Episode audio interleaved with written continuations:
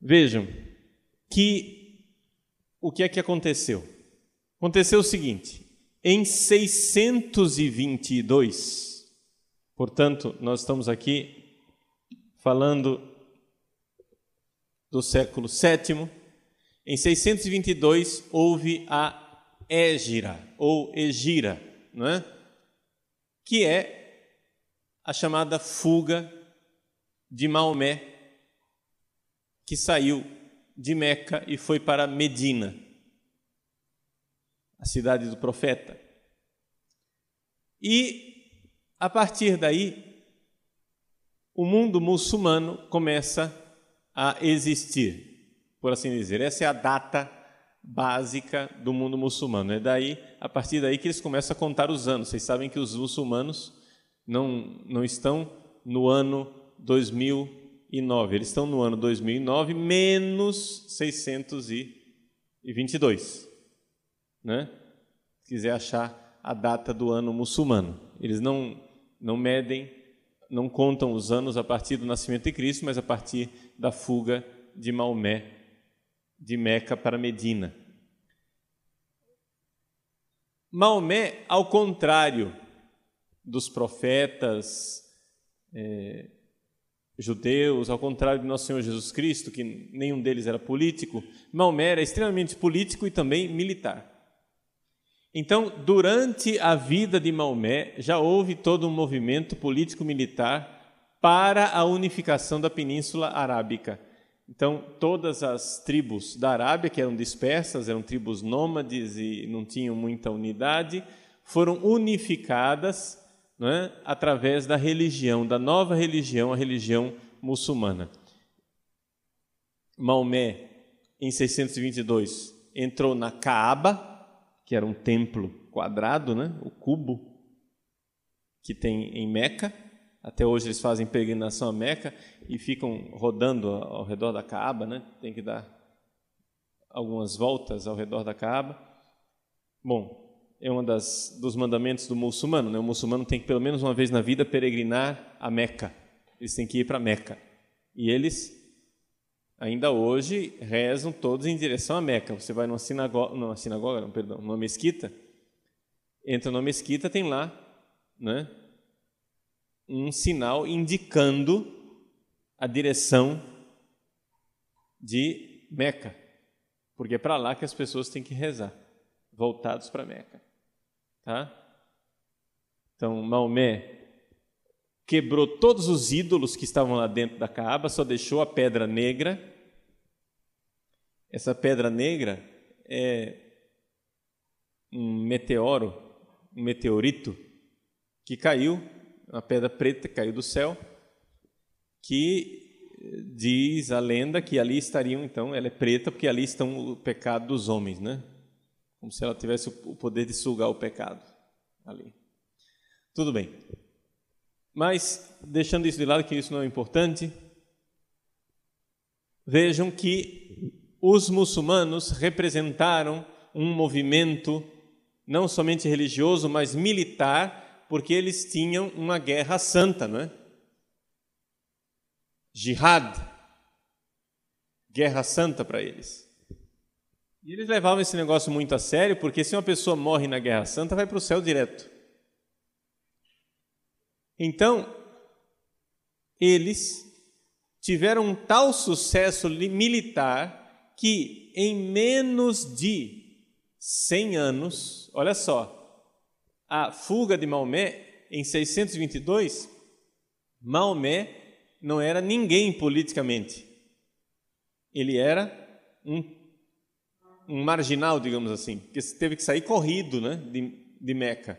Assim, para o sistema da cidade, ele não era ninguém. Ele era um cara que foi lá e fez um ato de vandalismo quebrando os ídolos. Não é isso? Então ele era um transgressor.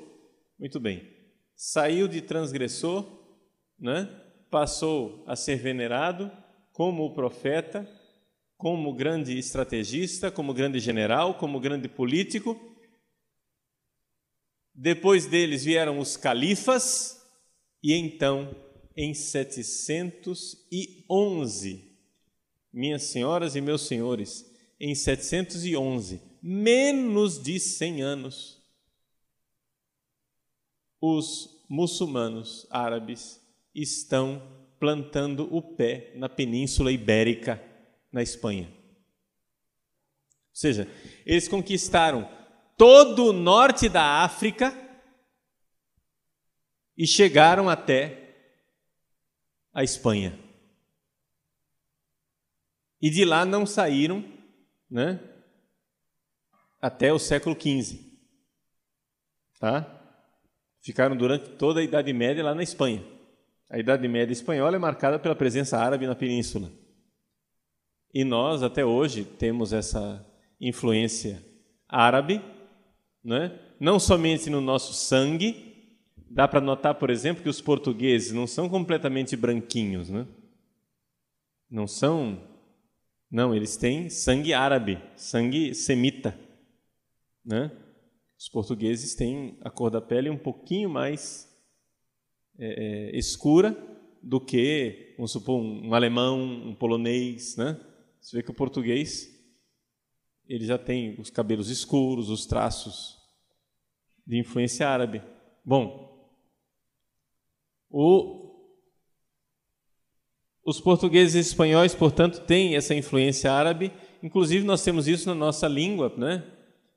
É, algodão, álcool. Essas palavras com al são geralmente palavras árabes, de origem árabe, porque al em árabe é o artigo, o algodão. Né? é um duplo artigo, na verdade, etimologicamente falando. Né? Então, Corão é o livro sagrado, Al Corão é o livro sagrado, com artigo, entendeu? a história de Al. Bom, e assim vai. É, os árabes então significavam uma forte oposição política e religiosa ao Império Bizantino. E eles tiveram, né, assim, esse sucesso militar e de repente estavam lá as portas de Constantinopla, né? O imperador, portanto, precisava da ajuda e da fidelidade das igrejas monofisitas. Quem eram as igrejas monofisitas? Eram os egípcios, né? coptas, e os siríacos. Ora, são duas, duas igrejas que estavam ali na fronteira com os árabes. Quer dizer, a porta de entrada dos árabes para o império eram territórios de tendência monofisita. Então aqui nós estamos diante de um problema. O que fazer para que houvesse unidade com os monofisitas? Então surgiram duas heresias: a heresia do monoenergismo e a heresia do monotelismo. Essa heresia do monoenergismo surgiu com Sérgio de Constantinopla, que ensinava o seguinte: que em Jesus existe somente uma energia, uma só força. Vejam, lembrem-se que nós tínhamos dito em outra aula que os monofisitas queriam unir a natureza humana e a natureza divina de Jesus de tal forma que terminavam misturando tudo. E Calcedônia condenou isso, disse que elas estão unidas sem confusão. Mas isso a fé de Calcedônia não era suficiente para os monofisitas, eles achavam que isso era uma traição, que na verdade é, nós tínhamos era uma tendência nestoriana e eles queriam uma ênfase maior na unidade de Cristo, a unidade do humano com o divino. Então, para salvar essa história, Sérgio de Constantinopla dizia o quê? Que em Jesus existe uma só energia. seja, que na verdade, quando o homem Jesus age, é a energia divina unida com a energia humana que está agindo, é uma só coisa. Né? Uma outra forma de expressar isto, ao, invés de monoenergismo, era o monotelismo. Tá? Monotelismo quer dizer o quê? Que não é só uma energia, é uma só vontade. Em Jesus só existe uma única vontade. Tá? Você não são duas vontades, uma vontade humana e uma vontade divina, mas tem uma só vontade, a vontade divina. Então, nessa época, é, o imperador viu nessas ideias uma coisa muito boa politicamente.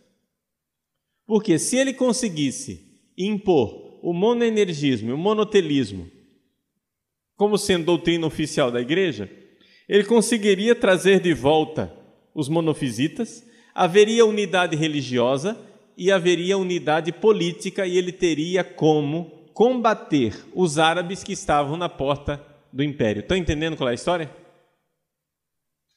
Estão entendendo a lógica da coisa? O imperador, que nessa época chamava-se Heráclio, não é? ele quis impor essas duas heresias para usar essas heresias como chamariz, como isca para os monofisitas dizer: ah, o imperador é um dos nossos, nós vamos apoiar ele politicamente. Está entendendo? Por quê? Porque precisa, ele precisava da ajuda dos monofisitas contra os árabes. Era uma aliança política. Os monofisitas estavam lá, na fronteira com os árabes. Eles eram súditos do império, mas estavam na fronteira, prontinhos para trair o império. Por quê? Porque eles não eram da mesma religião do império. Naquela época, gente, vocês têm dificuldade de entender isso aqui? Porque para nós, nós temos o quê? Nós temos pluralismo né? e liberdade religiosa. A liberdade religiosa para nós é um direito constitucional. Ninguém pode obrigar ninguém a ter uma religião. Naquela época, ninguém entendia que você podia ter uma religião diferente. Por quê? Porque quem é que deu poder ao imperador? Quem deu poder ao imperador foi Deus. Se você tem um outro Deus, você vai querer um outro imperador. Entendeu? Se o Deus cristão que foi aprovado em Calcedônia,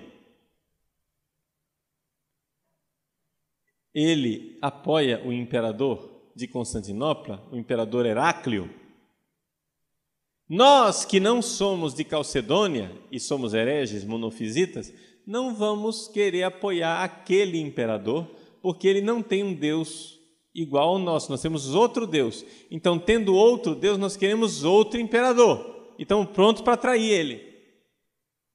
Está entendendo como era a mentalidade? Ora, como é que você, que é imperador, vai querer um bando de traidor na porta do império? Ali na fronteira, pronto para entregar a chave de entrada para os inimigos. Não, você não vai querer. Você vai querer unidade religiosa com eles. Então fazer o seguinte: reunir os bispos, né? Chama lá. Olha, tem a ideia do Sérgio aqui. Vamos seguir a ideia do Sérgio, que é uma ideia boa. Monoenergismo. E podemos até expressar isso de outro jeito: monotelismo. Jesus tinha uma só vontade. Só que terminou que eles tiveram que enfrentar um homem que eles não esperavam que iria enfrentar. Um santo chamado São Máximo o Confessor. São Máximo Confessor, além de ser um grande santo, era também um homem de uma capacidade intelectual bastante grande. São Máximo via nestas heresias do monotelismo e do monoenergismo uma desgraça tremenda. Por quê? Por causa daquele princípio teológico quod non est assumptus non est redemptus. O que não foi assumido não foi redimido. Se Jesus não tinha uma vontade humana, então a nossa vontade humana não foi redimida, nós continuamos escravos do pecado. Se Jesus não tinha uma energia humana, então a nossa energia humana não foi redimida, nós continuamos escravos. Está entendendo? Essa é a grande tragédia. Vou tentar explicar o pensamento de São Máximo. A melhor forma que a gente tem de entender é olhar para Jesus no Horto das Oliveiras. No Horto das Oliveiras aconteceu uma agonia. O que era aquela agonia de Jesus no Horto das Oliveiras?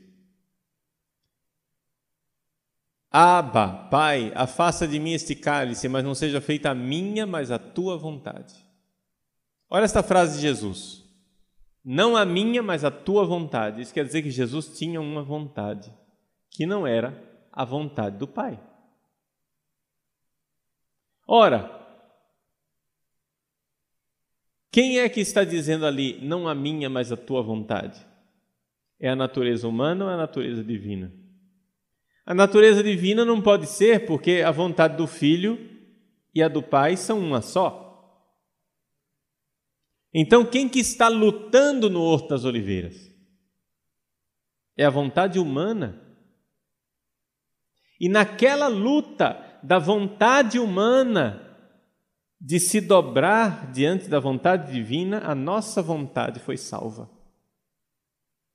Assim estamos redimidos. Assim, todas as vezes que você, que eu, estamos lutando com o pecado, todas as vezes que a gente está numa situação de luta, em que a gente não sabe o que fazer, como reagir, diante do pecado. Deus nos pede uma coisa e a nossa vontade esperneia: eu não quero, eu não vou, eu não faço. Todas as vezes que a gente esperneia para fazer a vontade de Deus, nós vemos a nossa vontade fraca. Nós vemos que a gente quer obedecer, mas não quer o suficiente. Nós vemos que a gente quer seguir a vontade de Deus, mas dentro de nós tem uma espécie de lei da gravidade que puxa para baixo. Quem vai nos ajudar nesta hora? Quem é que vai nos redimir? Só quem pode ajudar a nossa vontade humana fraca é a vontade divina que veio e se fez vontade humana. Ou seja, Jesus. Jesus tinha um coração humano. E a beleza da nossa redenção é nós vermos que este coração humano ficou em profunda sintonia com o coração divino.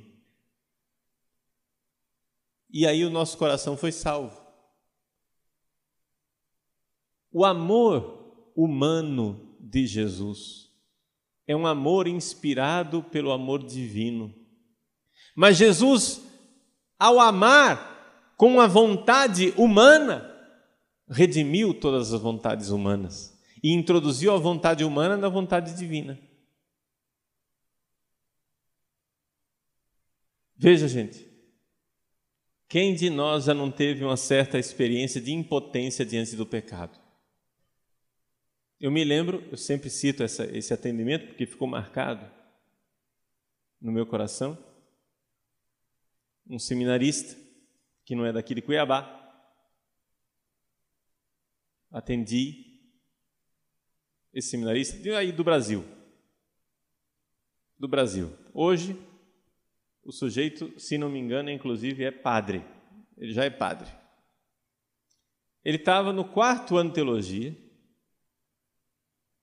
e com dificuldades imensas na castidade. Não é? Não conseguia ficar sem sexo. Quer dizer, na verdade, ele não tinha relações sexuais completas, né? Mas era assim: se masturbava, aí tinha uma queda aqui e acolá, entendeu? Amassos e beijos, etc, etc. E depois de muito cai, levanta, cai, levanta, ele veio falar comigo e disse assim: Isso era final do ano, estava perto do Natal. Ele disse: Padre, eu estou convencido que o amor. Perdão, não foi assim que ele falou. Padre, eu estou convencido que a castidade é impossível. Não dá. Os padres que eu conheço, todo mundo que é meu amigo, eu vejo que tem alguma queda, todo mundo ou pula cerca, ou tem mulher, ou tem homem, ou então se masturba, etc e tal. Ou então, quando não pula cerca, se masturba, ou sei lá o que, é neurótico, maluco. Tem alguma coisa que não funciona, né? Ou seja, o cara é casto, mas fica doido da cabeça. Então a castidade não existe. Eu não sei porquê, acho que é porque era perto do Natal, e eu geralmente, perto do Natal, fico mais sensível. Eu choro à toa perto do Natal. Porque o Natal, o Advento é um tempo, dos tempos litúrgicos, o Advento é o tempo que mais fala ao meu coração. Né? É um tempo assim, para tentar expressar com a linguagem poética, é inadequada teologicamente, né? Vocês estão entendendo o que eu vou dizer aqui. Mas para expressar de uma linguagem poética, eu diria que é um tempo mágico. Entende? É um tempo que tem que consegue me, me afetar, né? Eu assisti um desenho animado de Natal, com alguma historinha de Natal, que eu já choro. É eu tentar escrever uma mensagem de Natal para uma pessoa que já fico emocionado. É eu pensar na encarnação de Jesus que aquilo me fala de, um, de uma forma extraordinária. Bom, então eu estava atendendo esse seminarista de quarto ano, era perto do Natal, ele falou esse negócio. Como eu estava muito sensível, eu comecei a chorar. Eu disse: Meu filho, você está me dando a pior notícia que eu poderia receber. Estava dizendo que, que a castidade não existe, né? Você está dizendo que o amor não existe. Porque dizer que a castidade é impossível é dizer que o amor não existe. Porque a castidade é isso, é o amor. Se você está dizendo que é impossível uma pessoa amar de verdade, a única coisa que eu posso fazer é usar o outro, né? Usar outra pessoa, aproveitar sexualmente, tirar casquinha, ser egoísta. É isso que você está dizendo. Que o amor é impossível. Você está me dando a pior notícia que eu já recebi na minha vida: que o amor é impossível. Então quer dizer que ele não veio. O amor não se fez carne. Nós estamos sozinhos outra vez. Mas se a fé é verdadeira, então a castidade é possível. Porque o amor veio. O amor não é uma ideia platônica. O amor não é um ideal lá em cima no hiperurânio, no mundo das ideias, né? No mundo dos idealismos utópicos. Não. O amor é tópico, ele não é utópico. Ele é tópico, ele tem um lugar, ele existe, ele se fez carne, chama-se Jesus. Existe um homem que amou. Existe o coração humano voltado para o outro. Existe o coração humano que amou até a morte e o derramamento do seu próprio sangue até o fim. Existe o coração de um homem totalmente voltado para Deus. Existe o coração do homem que não caiu na idolatria. Existe o coração do homem que combateu e combateu até o fim. Combateu até a morte morte de cruz. Existe esse coração.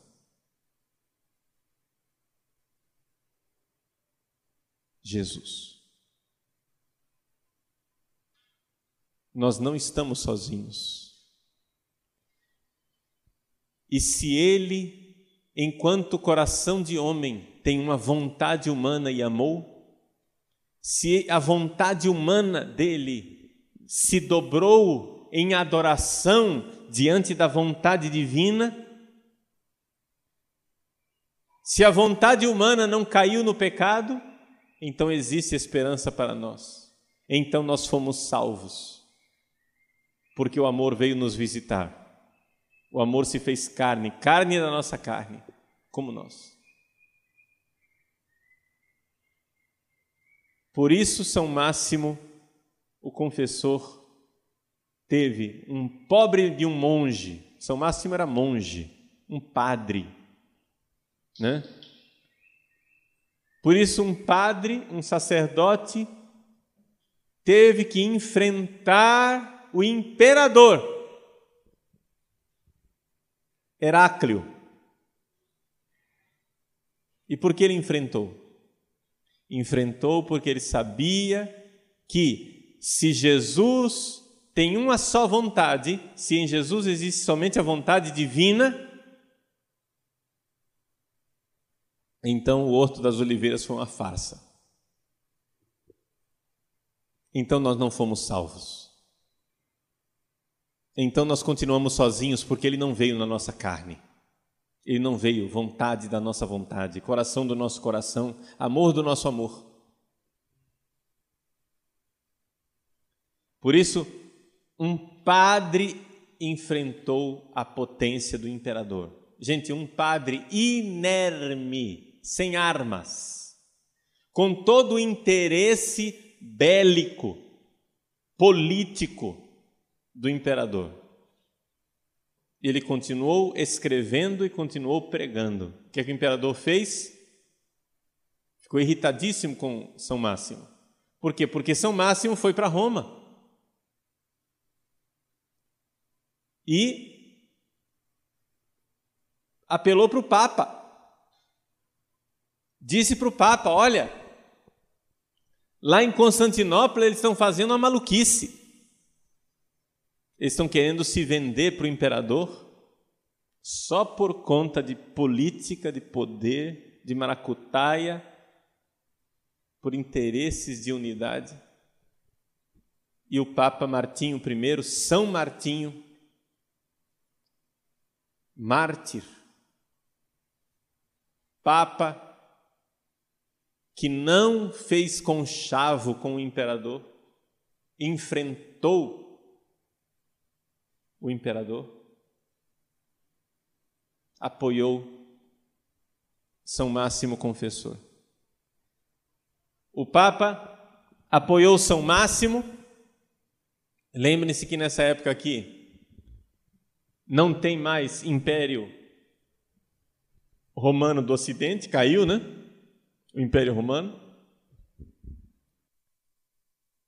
Mas o, o Papa o Papa fez um sínodo em Latrão, em 649, e condenou tanto o monoenergismo como o monotelismo.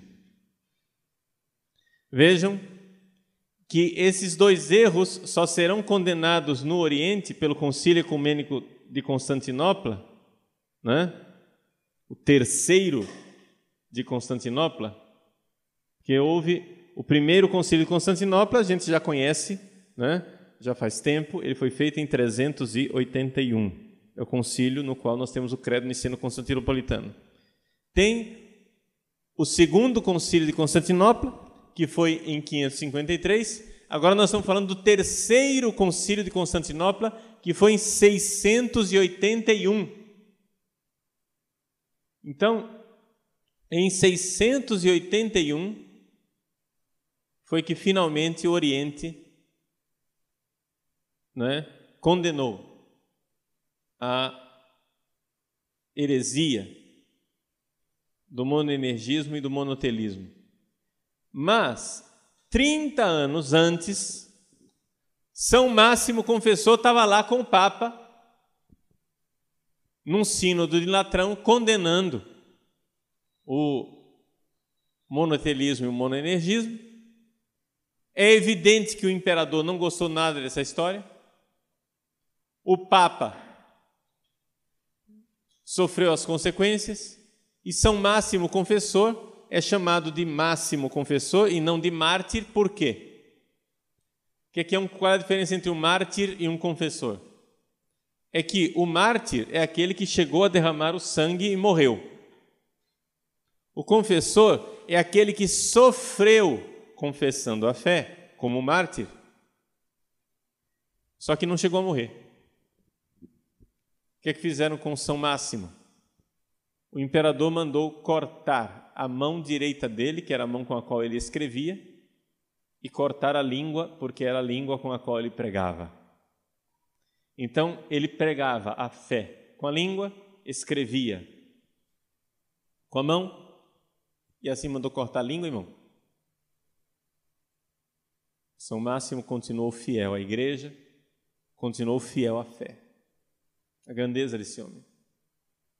A grandeza de um homem que soube e teve coragem de, de enfrentar um império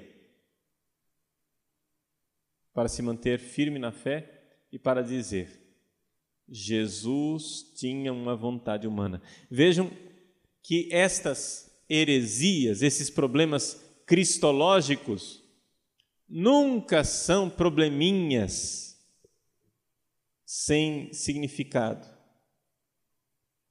Nunca são probleminhas assim que a gente diz: ah, tem nada a ver, né? Final das contas, é só uma ideia. Não.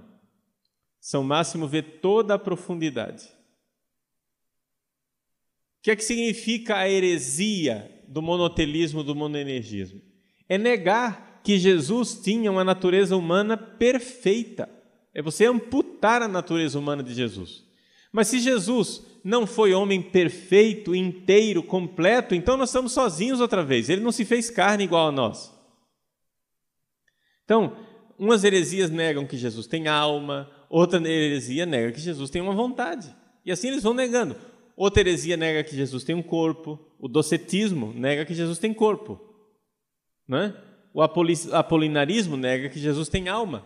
O monotelismo nega que Jesus tem uma vontade mas é importante que a gente diga que Jesus tem uma vontade humana, porque ele era livre, livre como homem, tá? Ele tinha uma natureza humana perfeita. Agora é evidente que esta natureza humana e essa vontade humana estava em sintonia com a natureza divina. Jesus nunca pecou. Ao contrário da desobediência de Adão, Jesus sempre esteve em sintonia. Mas sintonia não quer dizer a ausência de tensão. E aquilo que houve no Horto das Oliveiras é isso. Tá? Jesus, com um querer humano próprio da natureza humana, disse sim ao Pai, ao Filho, ao Espírito Santo, à natureza divina, à vontade divina. É aquilo que São João diz no capítulo 10, né? Dou a minha vida para pegá-la de volta. Ninguém tira a minha vida, eu a dou por mim mesmo, ou seja, por minha vontade, é a minha vontade, eu dou minha vida. É essa vontade que nós veneramos. Então, Jesus nunca pecou, mas Jesus era livre, tinha vontade humana. Né? Jesus tinha uma vontade humana pura, perfeita, do jeito que Deus é, é sonhou. Jesus é a realização do sonho de Deus Pai. As palavras do concílio de Constantinopla terceiro são as seguintes. Vou ler um trechinho do concílio para vocês. Ele diz assim: que a vontade humana de Cristo, né? Sempre aspas, segue a sua vontade divina sem lhe fazer resistência, nem oposição, antes, pelo contrário, está sempre subordinada a esta vontade onipotente. Então, a vontade divina é onipotente. E a vontade humana de Jesus segue essa vontade, mas ela é livre. Só que ela não resiste. É a docilidade de Cristo, um coração dócil, um coração manso. Aprendei de mim que sou manso e humilde de coração. Esse é o coração de Cristo. Aprendei de mim. Existe um coração humano capaz de estar em sintonia com Deus. E a história, isso é a vontade, né? E a história do monoenergismo. O Conselho de Constantinopla diz assim: Constantinopla III. Existem duas operações naturais sem divisão, sem mudança, sem separação, sem confusão. Olha só, a linguagem de Calcedônia outra vez, né? No mesmo Senhor nosso Jesus Cristo, nosso verdadeiro Deus, isso é, uma operação divina e uma operação humana. O que quer dizer isso? Operação, né? Aqui eu não, não vou dar muito detalhe de teologia para vocês, mas eu quero lembrar uma coisa. Não sei se vocês se lembram, eu já disse bem brevemente, numa dessas aulas aí que eu falei para vocês, que existem três palavras que são sinônimos em filosofia: a palavra natureza, a palavra substância e a palavra essência.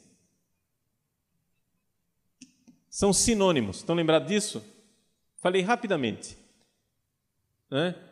Por quê? É como as três palavras: casa, lar e domicílio. É tudo a mesma coisa, não é? Mas o jeito de usar é diferente. Ninguém diz domicílio, doce domicílio. Não, a gente diz lar, doce lar. Por quê? Porque lar é a nossa casa enquanto aconchego. Ninguém diz o meu lar está situado à Rua do Seminário 393. Não, todo mundo diz o meu domicílio. Porque domicílio é a palavra casa enquanto lugar onde eu resido. É? E ninguém diz eu vou construir um lar ou construir um domicílio. A gente diz eu vou construir uma casa. Se você for construir um lar, você vai construir um lar enquanto lugar de aconchego, é diferente, não é o prédio. Não é isso? Eu vou comprar um lar. Não, você vai comprar uma casa. Então, são sinônimos, mas têm usos diferentes. Também natureza, substância e essência são sinônimos, mas têm usos diferentes. Quando eu digo, eu quero conhecer uma coisa, no campo do conhecimento, eu uso a palavra essência. Não é? Eu quero conhecer a essência do ser humano. Ninguém diz, eu vou conhecer a substância do ser humano. A gente diz a essência. Tá? Quando você vai dizer, olha, essa coisa aí, isso daí não é a substância. Ou seja, não é aquilo que é o mais importante, não é que é aquilo que faz a coisa existir, é a substância. Você está falando no nível do ser, né?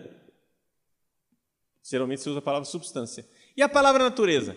A palavra natureza, você fala sempre que está em vista do agir, o operar, como diz o concílio de Constantinopla. Uma operação, natureza. É a operação, é o agir. Quer ver? Você diz assim: ó,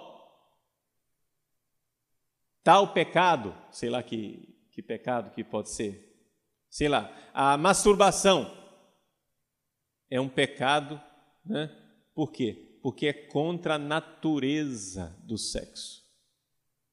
Natureza que eu estou falando aqui não é a natureza do pardal, do sabiá, do tucano, né? da galinha da Angola, do macaco, do cachorro, da vaca. Não, não é essa natureza que estou falando. Natureza humana, natureza da sexualidade humana. Entendeu? Qual é a essência do ser humano? O ser humano foi feito de um jeito, o cachorro foi feito de outro. É outra natureza. Então, natureza nesse sentido. Então, quando eu digo eu quero conhecer a natureza, eu, na verdade eu preciso dizer eu quero conhecer a essência da pessoa. Agora eu quero conhecer a natureza, aí você já começa a pensar: ah, ele está querendo conhecer a natureza, então ele quer conhecer como é que é a essência da pessoa, tendo em vista o agir, o comportamento, a operação. Porque a natureza é a base da ação é próprio da natureza do caroço da manga dar origem a uma mangueira. É a natureza dele, é a ação dele. Tá? É da natureza do metal dilatar com o aumento da temperatura. Ó, oh, natureza, ação, tá vendo? Como é que ele reage às propriedades do metal. Entende? Você não diz é da essência do metal Ninguém fala assim. A palavra natureza é sempre com relação à ação. É sinônimo de essência, mas a gente sempre usa quando fala de ação. Então, a ação de Deus. Deus age, natureza divina. O homem age, natureza humana.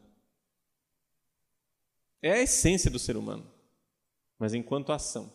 Então, como é que Jesus agiu para nos salvar. Como é que ele faz as coisas? É a operação que está baseada na natureza. Como é que você vai me dizer que existe uma só operação em Cristo, uma só energia? Monoenergismo. Se você diz que existe uma só ação, você está dizendo que tem uma só natureza. Então você caiu no monofisismo. Está entendendo? Na verdade, o, monofi, o monoenergismo e o monotelismo é um monofisismo disfarçado. Entendeu? Por quê? Porque a ação sempre tem como é, base a natureza. Você age conforme a sua natureza ou contra a sua natureza, mas a ação e a natureza estão sempre ligadas. Daí isso é só para esclarecer as coisas, né? Então veja só, como é que a gente entende Jesus? Jesus, nas coisas que ele fazia humanamente, ele era livre, sim ou não? Era, era livre. Não é?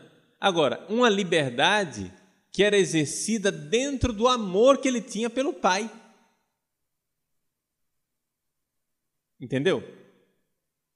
Você é livre. Vamos, vamos ver aqui. Você é livre para matar sua mãe? É. Mas é impensável, né? Não é verdade? É um negócio absurdo você pensar em matar sua mãe. Não dá nem para pensar isso. É um, um pensamento que você faz o pensamento já revolta. É um negócio que, que, que você tenta pensar, aquilo já te causa um negócio ruim por dentro. É ou não é verdade? Quer dizer, você é livre. Mas não quer dizer que você é capaz disso, né? Assim, Jesus era livre para desobedecer o Pai. Mas era impossível ele desobedecer o Pai. Está entendendo? Porque o amor no qual ele vivia, a sintonia de amor, era imensa. Né?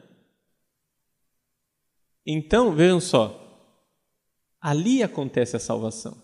Um coração humano com essa sintonia extraordinária. Né? Então, é algo que nós podemos enxergar em nosso Senhor Jesus Cristo. E aqui a beleza desta, desse ensinamento a respeito do monotelismo e do monoenergismo. Parecem duas heresiazinhas que assim insignificantes, mas tem uma riqueza espiritual para nós imensa. Todas as vezes que você sentir dificuldade diante do pecado, lembre-se, a sua vontade não está sozinha. A vontade de Jesus está com você, ela é forte. Peça ao Espírito Santo. É o amor que nos dá força para obedecer. Quando você coloca amor, a obediência é muito leve. Quando você não ama, tudo é pesado. Quando você ama, a obediência é leve. Quando uma pessoa que você ama diz: Você faz um favor para mim? Você faz aquilo assobiando. É ou não é verdade? Porque você sabe que você é amado. Quem ama, obedece e a obediência fica leve. A obediência mais difícil do mundo foi aquela que Cristo teve que viver no Horto das Oliveiras. E ele obedeceu porque estava no amor. Isso quer dizer que as nossas obediências não são tão difíceis como as dele. É que a gente faz uma tempestade num copo d'água, por quê? Porque não ama. Mas se amasse, fazia, alegre, com um sorriso no rosto.